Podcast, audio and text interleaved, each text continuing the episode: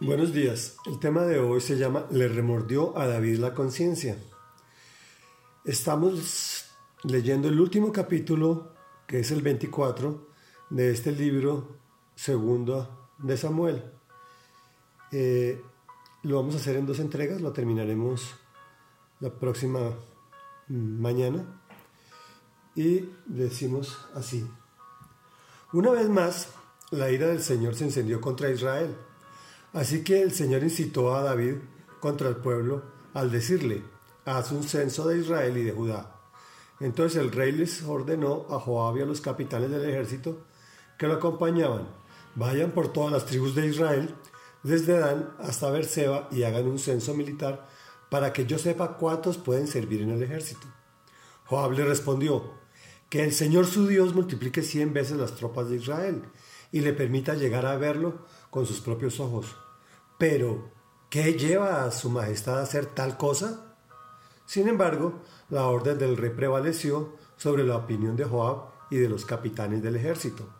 De modo que salieron de su audiencia con el rey para llevar a cabo el censo militar de Israel. Cruzaron el Jordán y acamparon cerca de Aroer, al sur del pueblo que está en el valle, después de lo cual siguieron hacia Gad y Hazer. Fueron por Galá y por el territorio de Tajín, Jodsi, hasta llegar a Dan Haan y a los alrededores de Sidón. Siguieron hasta la fortaleza de Tiro y recorrieron todas las ciudades de los hebeos y los cananeos. Finalmente llegaron a Berseba en el Nehueb de Judá. Al cabo de nueve meses y veinte días, y después de haber recorrido todo el país, regresaron a Jerusalén. Joab le entregó al rey los resultados del censo militar en Israel.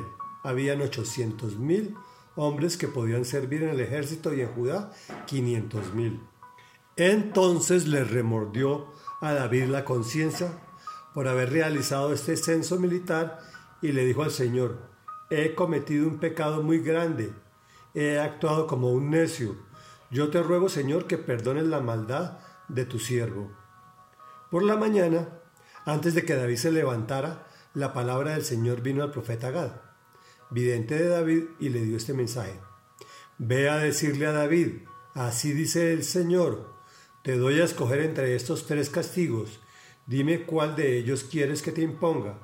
Entonces Gad fue a ver a David y le preguntó, ¿qué prefieres que vengan tres años de hambre en el país o que tus enemigos te persigan durante tres meses y tengas que huir de ellos o que el país sufra tres días de peste.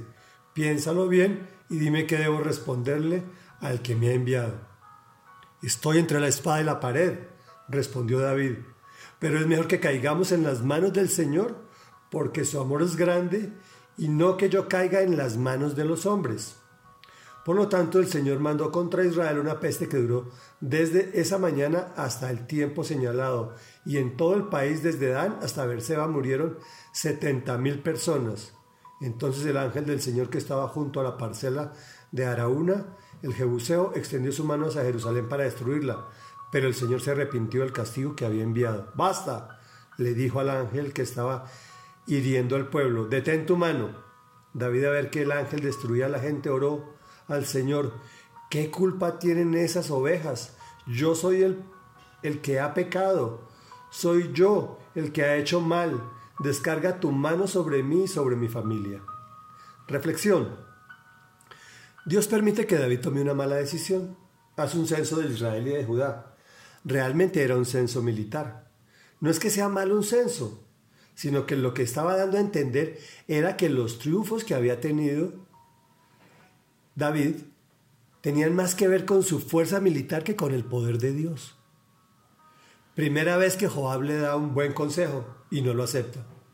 Sin embargo, se realiza todo el censo con el costo y las implicaciones que conlleva. Y al terminar, obviamente, le remordió a David la conciencia. Reconoce su pecado, llega donde el Señor y pide perdón. Él siempre nos perdona, pero las consecuencias prevalecen. Lo amaba tanto que le permite escoger su disciplina. Y nuevamente David escoge bien, caer en las manos del Señor, porque su amor es grande, y no caer en las manos de los hombres. ¿Y qué resta después de esta embarrada? pedir perdón y clamar misericordia de Dios. Y obviamente Dios nos escucha. Oremos. Amado Señor y Dios y Padre Santo, Padre de nuestro Señor Jesucristo y Padre nuestro, a ti venimos arrepentidos por el pecado que hemos cometido. Sabemos que tú ya nos perdonaste, Señor, a través del sacrificio de tu Hijo Jesucristo en la cruz. Perdonaste mi pecado de ayer, mi pecado de hoy y el pecado que voy a cometer mañana. Sin embargo, tengo que venir arrepentido ante ti, Dios, a pedirte perdón, a pedirte clemencia, a pedirte misericordia, Señor, para que las consecuencias de mi pecado no toquen a mis seres queridos, ni trasciendan más allá de lo que deben trascender. Por eso vengo ante un Dios misericordioso y poderoso que escucha mi oración y me perdona. En el nombre de Jesús te hemos orado. Amén y amén.